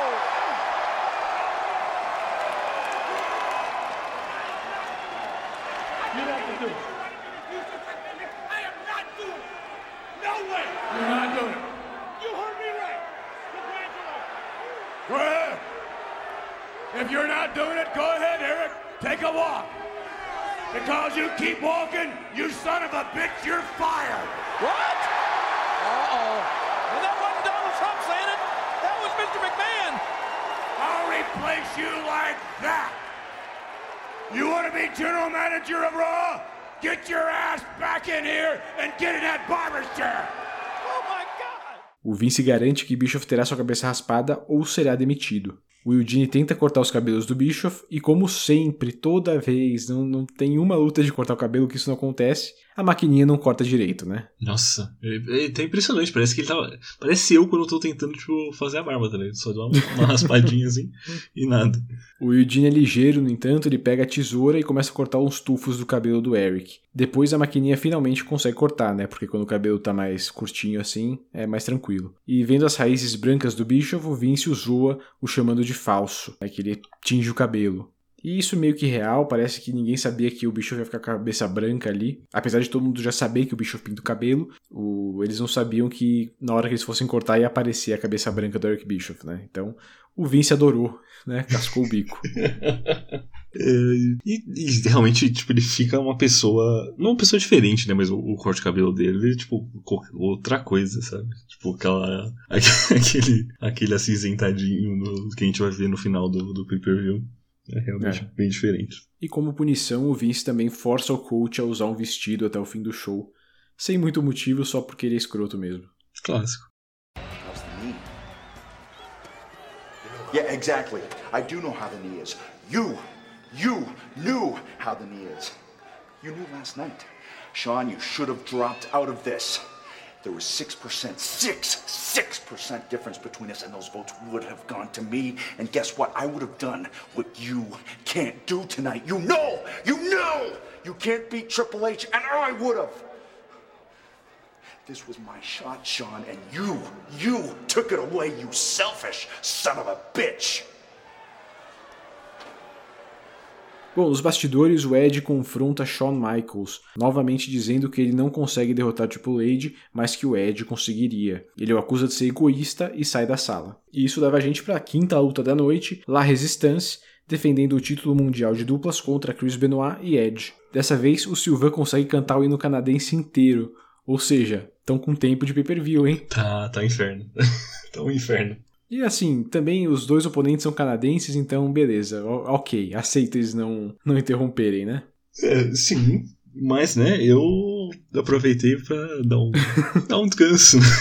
Com certeza. O Ed na entrada tenta fazer o seu taunt, né? Aquele. Ah, ele tenta acender a plateia, né? Botar a plateia pra cima, mas a plateia não responde e ele desiste, né? Meio que fala, ah, então não, não reajam também, né? Então, devagar, aos poucos, durante esse show, o Ed vai virando um vilão cada vez mais. O Ed ataca o Conway imediatamente e desce a porrada nele no corner. Eles trocam socos, mas Ed domina brutalmente. Benoit continua o trabalho castigando Conway com chops e clotheslines. Segue com um suplex para um 2. A resistência consegue um breve retorno com Sylvain, mas ele logo é dominado pelo Ed. Ed é aplaudido quando sobe no corner, mas desiste de pular e vai brigar com a plateia, sendo amparado pelo Benoit. Então também é, uma, é, um clássico, né? O cara vai fazer um movimento que a plateia vai curtir e daí ele desiste, sai no meio do caminho pra plateia ficar puta com ele, né? Compra, ele compra a briga com um maluco lá que realmente deu esquentada. Quando entra na luta, Benoit dá uma bronca em Ed pela sua distração. Benoit faz um flapjack em Sylvain, que erra e cai todo feio. Em retribuição, Benoit arrebenta Sylvain de chops. Ed nocauteia Conway da beirada direto na beirada. é o beirada na beirada?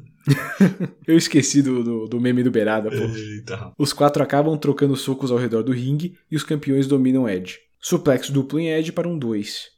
Depois de alguns socos, Conway deda os olhos do Ed. Nos comentários, Lawler admite que contra Ed tem fãs torcendo por Conway. Tag quente para Benoit, mas ele quase que imediatamente é jogado de peito no corner. Ele apanha um pouco, mas consegue revidar com seu German. O árbitro perde a tag para Ed e o impede de entrar na luta, permitindo que a resistência ataque Benoit. Puto, Ed abandona a luta e vai embora. A câmera o segue nos bastidores e mostra Ed pegando sua mala, indo embora em um carro. No ringue, Benoit acerta Silva com superplex, distribui Germans e prende Conway no crossface. Conway desiste e Benoit vence aos 16 minutos e 15 segundos. Vencedores e novos campeões mundiais de duplas, Ed e Chris Benoit.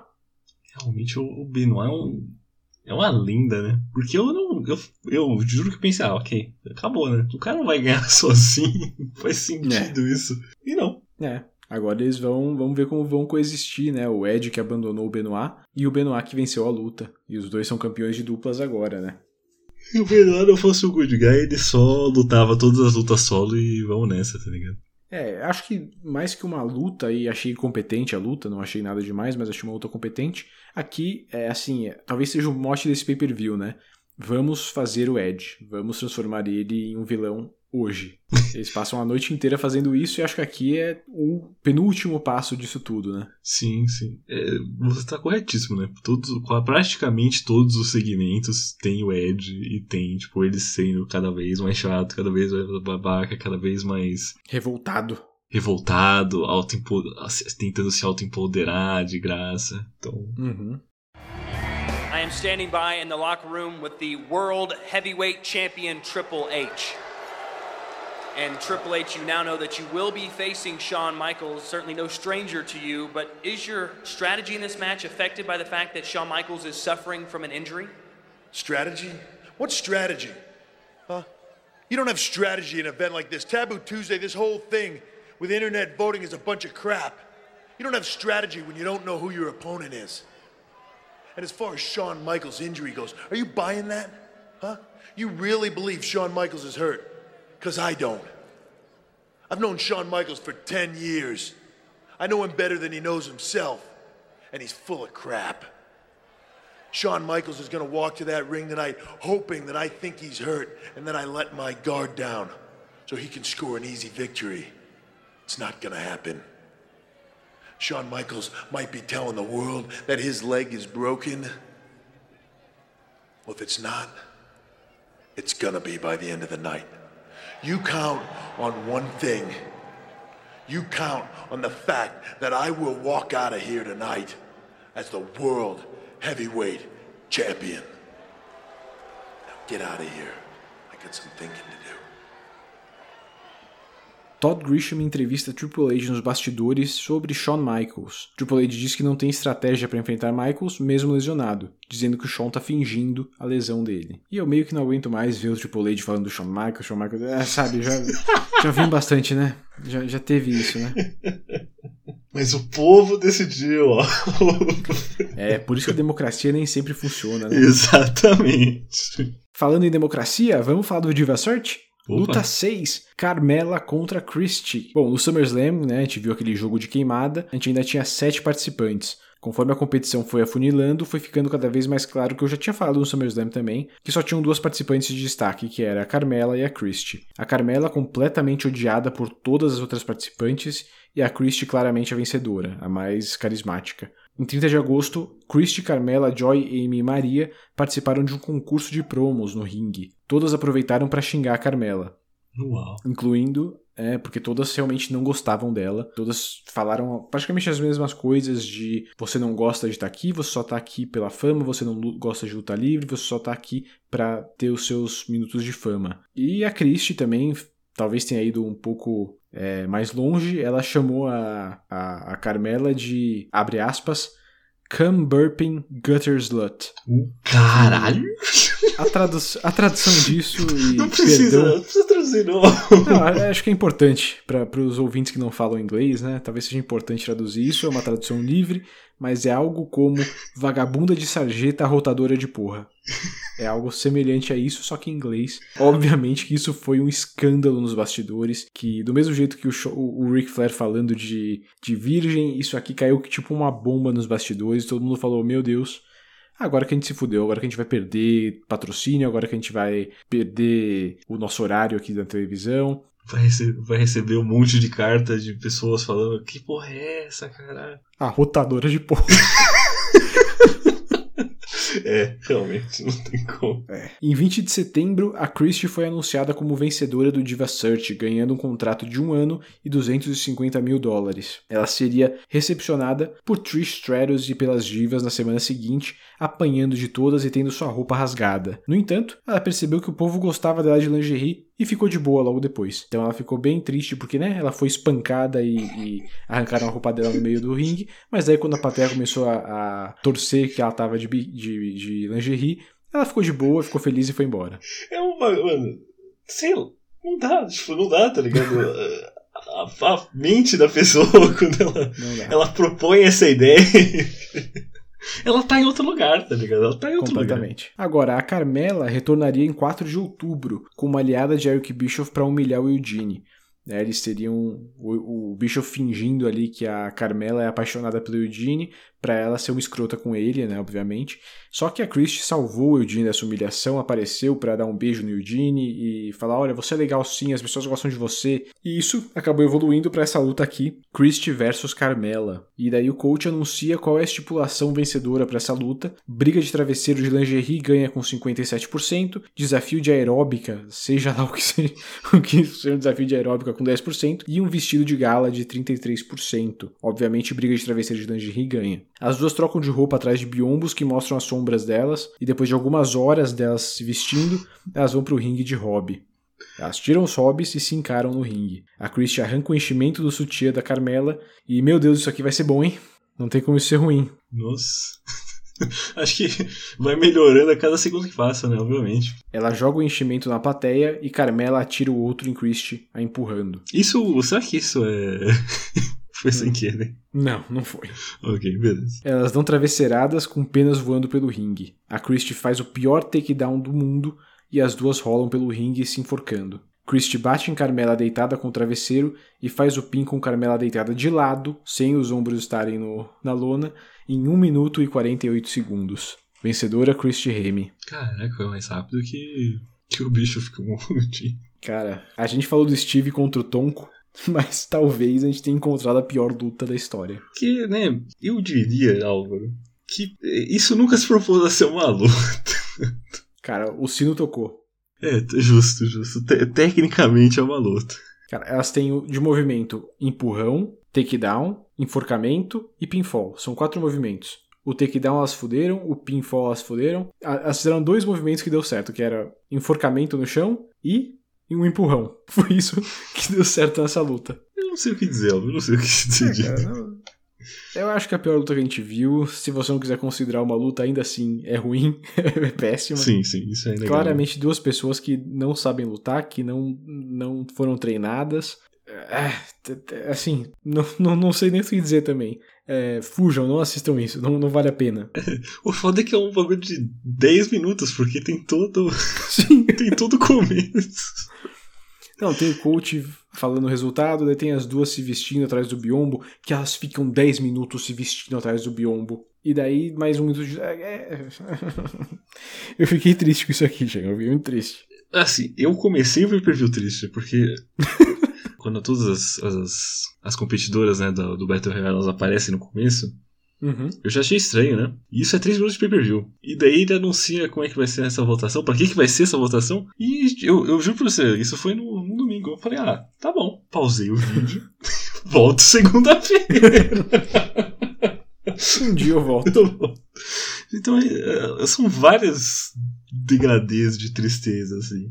É. Pelo menos essa é a última vez que nós veremos Carmela. Nossa. Claramente impopular a Carmela deixou a WWE logo depois do Taboo Tuesday, então realmente foi só mais uma participação depois da, do fim do reality. É, ela participaria de alguns episódios do reality show Girls of the Playboy Mansion, que mostrava o dia a dia na, das namoradas do Hugh Hefner na mansão Playboy, né? Mas ela ficaria fora dos holofotes, basicamente, desde então. Em 2007, a Carmela se casaria com o Jeff Garcia, que é quarterback dos Cleveland Browns. Ah, Eles tiveram quatro filhos e é isso. Essa é a passagem da Carmela pela WWE. Ok. Eu acho que vale também trazer uma, uma história que eu acho. Agora não vou lembrar se é da Amy ou da Joy. Eu acho que é da Joy, talvez. Uma das participantes, né? Sim. É, esse ano, acho que agora em 2018 mesmo, deu uma entrevista e tal, falando como foi a experiência dela. Talvez a gente até vá ver mais pra frente, talvez seja alguém que retorne e a gente vai falar a história de novo, mas acho que vale a pena agora que a gente tá falando de Diva Search, né? Uhum. E ela fala de de como era o clima dos bastidores e é, basicamente fala que era uma merda, né? Em alguma turnê pro, talvez um, um Tribute to the Troops, alguma coisa assim, ela tava com alguma dor de cabeça, alguma coisa, daí ela perguntou para alguém o que ela podia fazer e essa pessoa falou: "Ah, pega ali do do vestiário, pega um como é que chama? Um analgésico, alguma coisa e fica de boa. E daí ela foi, pegou um analgésico do vestiário do, dos homens e isso virou o fim da a coisa mais terrível que ela podia ter feito. Né? O, segundo ela, o Orton e o Ed eram bullies, basicamente, eram grossos, deram, sabe, gritaram, fizeram escarcel em cima dela várias vezes por conta de nada, né? Essa história, essa ideia de bullies nos bastidores, né? Pessoal jovem, com a carreira em ascensão, meio que acabam sendo escrotos, né? Uhum. Então, contou um pouco dessa história aí. Uma grande bosta, né? É foda. E tem o clássico que eu não sei se é dessa, dessa galera, mas que o Orton cagou na, na, na bolsa de alguém. Teve isso aí também. Caraca, porra. Eu não sei se é dessa turma do, do Tough Enough, do, do Diva Search, se é outras pessoas, mas rolou isso aí também. Eu lembro que tem, tem a história clássica do, do maluco lá, o. O X-Pac fez isso Do X-Pac que ele fez isso também, né? Acontece, né? É uma, é esse, esse, clima de, de colegial, sabe? De. É, verdade.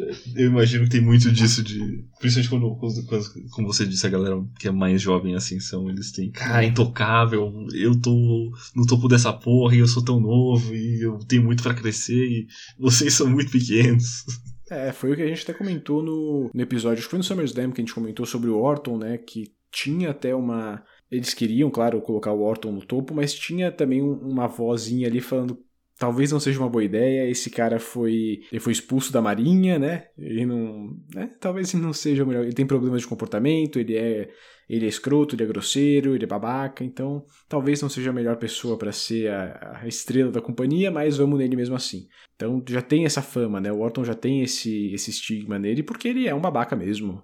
Né? Pelo menos nessa época ele era um babaca mesmo. Mas, luta 7, Triple H, defendendo o título mundial dos pesos pesados contra Shawn Michaels. Vamos lá. SummerSlam de 2002, luta 1, Shawn venceu. Luta 2, Armageddon de 2002, o Triple H venceu. Luta 3, Royal Rumble de 2004, sem vencedor. Luta 4, Bad Blood de 2004, Triple H venceu. Então, tá aí o Triple H 2 a 1 em cima do, do Shawn Michaels. E o Shawn manca até o ringue, né, vendendo a lesão no, no joelho que ele tem. É, os dois começam trocando socos e Triple H é o primeiro a cair. Ele tenta atacar a perna de Shawn, mas Ed BK consegue afastá-lo.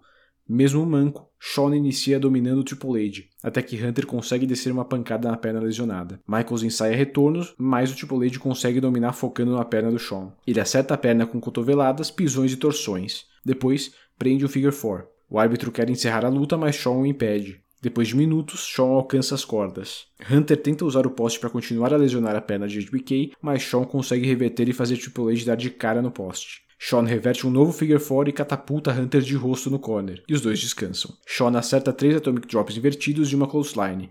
Depois, se apoia nas cordas para conseguir trocar socos. Triple H prepara um pedigree e empurra o árbitro. De costas, ele não vê Shawn socando as bolas do campeão.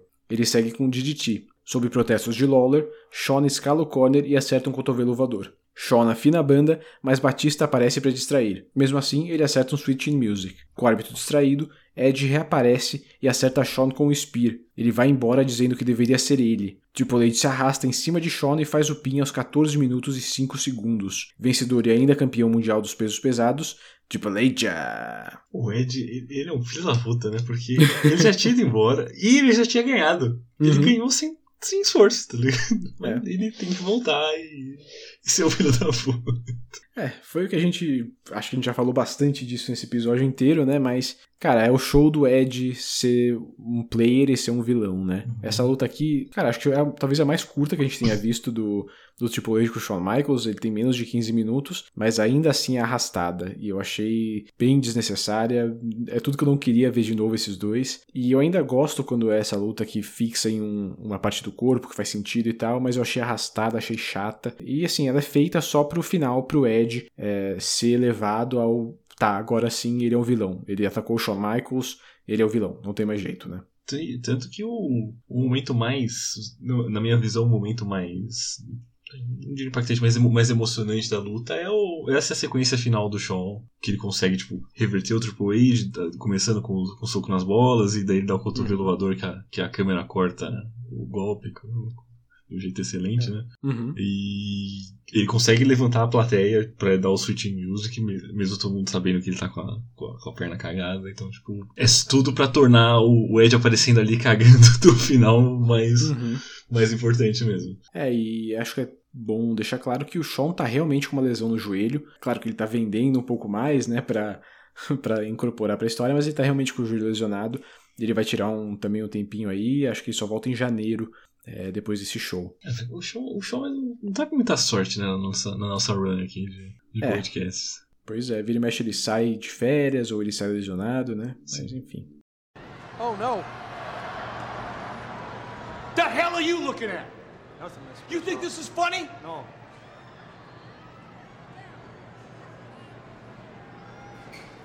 What are you looking at? You're laughing at me, aren't you? You get a big damn chuckle out of this, aren't you? I'll fire you. I'll fire you. I'll fi- Hell, I haven't even hired you yet, and I'll fire you, but I will fire you. Do not laugh at me. Turn around. Turn around. Do not look at me. Nos bastidores, Eric Bischoff, com uma máquina 2 no cabelo, confronta os funcionários perguntando o que, que eles estão olhando, se estão achando graça nele. Ele ameaça demitir todo mundo, incluindo o futuro Mr. Kennedy, que tá ali no, no meio dos funcionários. Caraca, no, no- naquele último grupo ali, a galera de paletó? Ah, não vou lembrar. Não, tudo bem. A gente vê um recap de tudo o que aconteceu no show até agora, ou seja, Tá eles realmente estão com tempo. Eles estão com muito tempo. Mas, finalmente, Main Event, luta 8, Randy Orton versus Ric Flair, com a estipulação definida pelos fãs. O coach fala os resultados, False Count Anywhere com 20%, submissões com 12% e uma luta numa jaula que vence com 68%. Quem é que não vai votar numa luta numa jaula, né? Né? Bom, é, a gente já falou da história dessa luta, né? O Orton começa derrubando o Flair, mas toma uma série de chops no corner. Eles trocam a guarda entre chops e socos e Flair toma um back body drop alto. Ele tenta escapar, mas Orton o segue até a corda mais alta. Lá, ele deda o olho de Randy e o empurra para o ringue. Flair soca as bolas de Orton e o joga de rosto na jaula. Lawler e JR começam a falar do Jimmy Kimmel, apresentador do talk show. Não entendi muito bem porquê e fui atrás e dias antes do, do pay-per-view, né, o Orton foi até o programa do Kimmel, promoveu o Taboo Tuesday. É muito bizarro ver como as pessoas normais veem a luta livre. É muito. A gente fica nessa bolha Hum. e a gente não, não sabe como é a visão do, do mundo das pessoas normais, né? E, cara, assim, por exemplo, no programa eles mostram uma foto do, do pai do Randy Orton, né, do cowboy Bob Orton, e o povo racha o bico. Só assim, ah, essa é a foto do seu pai, o cowboy Bob Orton. E daí as pessoas riem, as pessoas acham graça. You're a young guy, and your your dad. I remember your dad, man. I, I I'm your dad is Cowboy Bob Orton, and um. Hold on, now were you just laughing at? I li- I like the hat. Cara, é muito louco. Só por... por causa do nome, porque como ele tá vestido, eu não sei. É, É, realmente porque, eu não tipo, consigo pensar por quê. É uma, é uma foto de lutador, então, tipo, sem camisa, com chapéu de, de, de cowboy, mas assim, é uma foto que pra gente é normal, é tipo. Ah, provavelmente todo mundo pensam é que assim. tipo, o cara tá fazendo, tirando um modelo pra um calendário. um calendário sei, cara, assim, é muito louco ver como as coisas que são. Isso eu já tenho pensado muito, muito tempo, muitas vezes. Como as pessoas de fora reagem vendo a luta livre, né? Porque é uma coisa que a gente que acompanha tem uma realidade própria, né? Tem um- um- uma lógica própria. Sim, sim. Mas pra quem tá olhando de fora deve ter coisa muito bizarra. Eu vi alguém no Twitter esses tempos, alguém tava contando uma experiência que tava tendo com um amigo que tava vendo pela primeira vez, acho que era o Raw, alguma coisa assim. E daí uma coisa que o cara ficou tipo travado, acho que era até o Dynamite, na verdade, do da AEW, que o cara tá o o cara que não conhecia, que não era um fã, tava falando, tá, por que que o lutador pulou da corda em cima de um monte de lutadores fora do ringue? tipo, isso não faz o menor sentido, em- não, tem como explicar isso. Não, não E tem pra gente é tão não. normal, cara. Pra gente, tipo, é óbvio, é- é- faz parte daquilo, mas pra quem tá de fora, tem um monte de coisa que não faz sentido. Realmente é. Se você aplica a lógica de o cara que. O cara ele só quer ganhar, tipo, tem muitas coisas que eles fazem nas lutas que não. Sim. Não tem Então, porquê. essa- sempre acho muito bizarro quando isso acontece. Mas, enfim, a entrevista do, do Orton, né? O Orton não consegue falar praticamente nada na entrevista inteira, ele é interrompido o tempo inteiro. O Kimmel não deixa de falar. É, o Kimmel fica zoando a idade do Flair e fica fazendo piada em cima disso, tipo, tá, você vai lutar com ele numa luta de colonosco- colonoscopia, não, como é que chama? De. A bolsa de bosta, como é que chama? Nossa, você. É o, cat- o do catéter? É, é tipo isso, né? Que o nosso querido e amado, nosso, nosso amado presidente colocou quando ele tomou uma facada que tinha que ficar com aquela bolsa de colostomia. Ah. bolsa de colostomia. Caraca. Que é coisa de, de velho, né? Aquele catéterzinho que tem que fazer as necessidades e tal. O, o Kimo ficava zoando isso, falando, ah, ele vai lutar com uma bolsa de colostomia. E, tipo, o Orton praticamente não consegue entrar na conversa. É um bagulho bem rápido, é tipo, quatro minutos de entrevista, claramente só pra promover o pay-per-view. O Orton mal consegue fazer isso. E ele, e ele- imagino que ele tava no personagem, né? Pra, pra entrevista ainda. Cara, sim. Mas não muda muita coisa. Assim, ele realmente não consegue falar praticamente. E também mostra muito que, tipo, como que o, o povo da luta livre reage no, no ambiente normal, né? Que, tipo, ele não consegue interromper, ele não consegue se colocar, sabe? Ele meio que é interrompido e é isso aí. Por isso que a gente precisa de um cara, um cara para ser nosso, nosso âncora na, no outro mundo. Um, um pé, uma pedra. Bom, o Flair distribui socos na testa de Orton, que tá sangrando por conta da jaula, obviamente, né? O Flair esfrega o rosto de Orton contra a jaula e o coloca de costas, dando seus chops. Muito doido, o Flair lambe o sangue de Orton da sua mão. É verdade. Nesses tempos de pandemia, qualquer coisa assim marca a gente, né? É. O Randy consegue um retorno com Irish Whip em Flair na jaula e é a vez de Flair se cortar. Orton impede o Flair de escapar e deixa a bunda do oponente de fora. Tá batendo o velho e expondo ele, né? Tristeza. É, feio, né? Rick cai de bolas nas cordas e implora para Orton parar o ataque. Randy faz uma sequência de 10 socos no corner e começa a pisar em sua cabeça. Flair aproveita e novamente soca as bolas de Randy. Agora é a vez de Randy esfregar o rosto de Rick na jaula. Crossbody dá um 2 para Orton. Ele continua com seu backbreaker característico. Flair tenta escapar pela porta, mas é puxado para dentro por Orton. Ric Flair usa um soco inglês para nocautear Orton e consegue um 2,99. Uma nova tentativa pela porta é novamente impedida, mas Flair se agarra a uma cadeira, a puxando para o ringue. Orton desvia de uma cadeirada e acerta um RKO para vencer aos 10 minutos e 35 segundos. Vencedor, Randy Orton. A luta brutal. Assim, é. bem, bem bem planejada. Essa com certeza que elas sabiam qual que ia ser a luta. Uhum. Então eles conseguiram. Eles, eles, pensaram um bom plano pra, pra ela. É, depois da luta, o Flair oferece sua mão em respeito, o Randy aperta, o abraça, mas eles ficam meio. Eles estão se respeitando, mas eles também não estão muito, muito amiguinhos, né? Concordei também, acho que é uma boa luta. O Flair é, né? Esse cara tem de experiência em, em Steel Cage também, né? Não tá escrito. já lutou várias, já, já teve lendárias lutas de Steel Cage. E aqui ele colocou tudo à prova. Claro, ele já não consegue mais, o, o Kimmel zoou pra caramba, mas ele tem aqui acho que 55 anos. E ele, a gente já sabe, a gente tá acompanhando, ele não tem mais a mesma. Não, não dá, né? Não. Muda bastante. E Mas ainda assim, ele consegue fazer uma baita luta com o Orton, que com certeza para mim é a luta da noite, não, não tem nem o que falar. Não, não tem. Tipo, você até pode considerando as circunstâncias, você pode falar que a luta de abertura, o Jericho e o Shelton, tipo, é uma boa luta por causa das uhum. circunstâncias uhum. que eles tiveram que realmente improvisar tudo o que eles iam fazer. Mas é. É, esse main event, ele, ele dá um show em qualquer outra coisa que você colocar aí. Sim. O único momento tecnicamente falho, assim, que eu diria é quando o Orton faz o crossbody, que ficou meio feio. Uhum. Mas o resto é perfeito, sabe? Os dois, os dois se vendem ali na luta muito bem. Taboo Tuesday de 2004 está nos livros, Chegam. O que achamos do primeiro pay-per-view interativo da WWE? Ah, ruim. qualidade, qualidade. É, assim, Sim. é foda. A ideia é legal. Eu, eu não sou muito de não sou muito interessado nisso de interação de fã. Eu, acho, eu gosto de um produto que é pensado e, e completado, tá ligado? Uhum. Sou, eu sou mais dessa, dessa linha de pensamento, assim, né? Tipo, alguém pensa, faz e te, e te vende. Mas eu sei que tem. Eu sei que isso é muito. Isso é muito popular com muitas pessoas e a gente tá aí, o streaming aí hoje em dia e tá aí, né? Agora, tirando isso, tipo, tirando a minha opinião sobre como é que é feito né, o show, o conteúdo foi, cara, foi ruim pra caramba. Foi ruim, as outras foram ruins, cara. Foram ruins pra caramba. Cara, e, e, não só isso, né? Muita enrolação o tempo todo. A gente teve recap, a gente teve o coach perguntando a opinião da plateia para toda a votação, um monte de luta arrastada, é, isso... aquele tempo perdido com, a, com o Diva Search. Cara, eles estavam com muito tempo livre aqui, eu... eles não tinham o que fazer. Eu, quando eu vi que o PPV tem lá por suas 2 horas e 50 minutos, Uhum.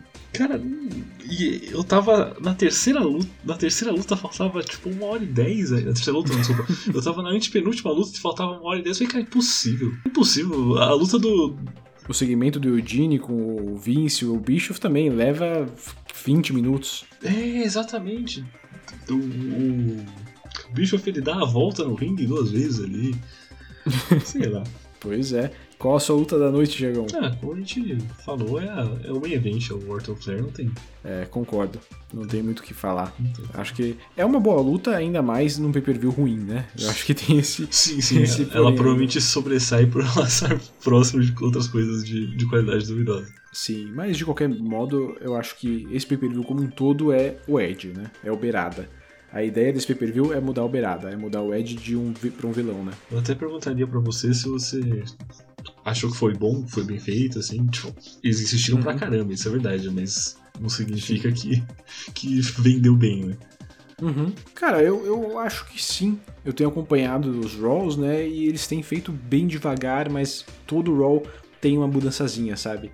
Tem o Ed ainda sendo um cara bom, mas ele faz um comentário escroto, sabe? Daí, ou ele, ele é um cara bom, mas ele, sabe, falou uma, alguma coisa durante um, um, um segmento que né, meio esquisito. Então eles vão fazendo, estão construindo isso já faz um tempo e bem aos poucos. Eu acho que culmina aqui, né? Culmina nesse nesse pay-per-view. Eu acho que eles fizeram bem, eu acho que é bem feito, assim. É, o Ed não estava funcionando como mocinho desde que ele voltou. Ele voltou, se lesionou, machucou a mão, daí machucou a, o saco, daí é, não, não, bateu, o povo não curtiu ele, ele foi vaiado na cidade natal dele. E daí falam, bom, então vamos mudar esse cara, né? Vamos... Essa mudança a gente tá vendo desde ali do, do Unforgiven, né? Que começou essa mudança do personagem do, do Ed e culmina aqui no, no Taboo Tuesday. Eu acho que foi bem feita, mas não sei qual que você achou, você que não acompanhou os Raws. Eu acho que a, como é, como é recorrente assim, você tem uma, alguma noção de progressão. Né? É que uhum. Obviamente, entre tipo, um pay-per-view que aconteceu há um mês, um mês e meio atrás e tipo, outro, outro agora, né? tipo, são saltos maiores do que o gradual que você tem dosado semanalmente. Né? Uhum. Mas eu compro, eu compro porque, cara, eu, eu gosto muito do, do Edge maluco, manipula, manipulador que a gente vai ter tipo, uhum. alguns anos pra frente. Eu acho um personagem que é recorrente na história da WWE, né? A gente vai ter muito Sim. isso, vai ter o Miz assim também. Só que é um personagem que eu acho que sempre funciona, porque sempre tem que ter esse cara super babaca que todo mundo acha que é, que é um saco. Uhum. É. Bom, o Taboo Tuesday teve uma taxa de compra de 0,31, cerca de 174 mil compras. São 10 mil a menos que o No Mercy, que foi péssimo no último episódio, né? E esse é o segundo pior número que a gente vai ver no podcast. E o pior ainda vai levar um tempinho para rolar. Então é com certeza um, um, rock bottom isso aqui, é um fundo do poço de, de audiência do pay-per-view. Vai para continuar no que vem, né? Que eu já tenho a confirmação que continua. Alguém Sim. bateu o pé no chão e falou: não, calma. Calma, é. calma e vamos ver como é que é. Bom, foram 65 mil compras a menos que o último show do Raw, que era o Unforgiven. É, mas ele foi melhor que o, que o This Tuesday in Texas, né, de 91. Foram 74 mil compras a mais. Tá fazendo mais ou menos o que os shows in Your House faziam em 95. Então, de novo, a gente comentou isso acho que no último episódio. Alguns shows de 2004 estão batendo com a pior época da companhia em 95, 94, que é bem preocupante, eu acredito, né? Mas eu acho que esse aqui tem uma, uma carta carta branca porque é num, numa terça, né? Quem compra pay-per-view numa terça? Quem vai numa arena assistir um pay-per-view numa terça, né? Quem vai ligar sua conexão de escada em 2004 para fazer uma votação num pay-per-view numa terça também, porra? É. Pois é, pois é. Tiagão, hum. a gente tá na estrada pro Survivor Series, né? Sim. Mas a gente já tá falando há alguns anos só da WWE, né? Não. Meu Deus, o que, que tá acontecendo aqui? E se, pro próximo episódio, a gente der uma olhada na grama do vizinho, hein?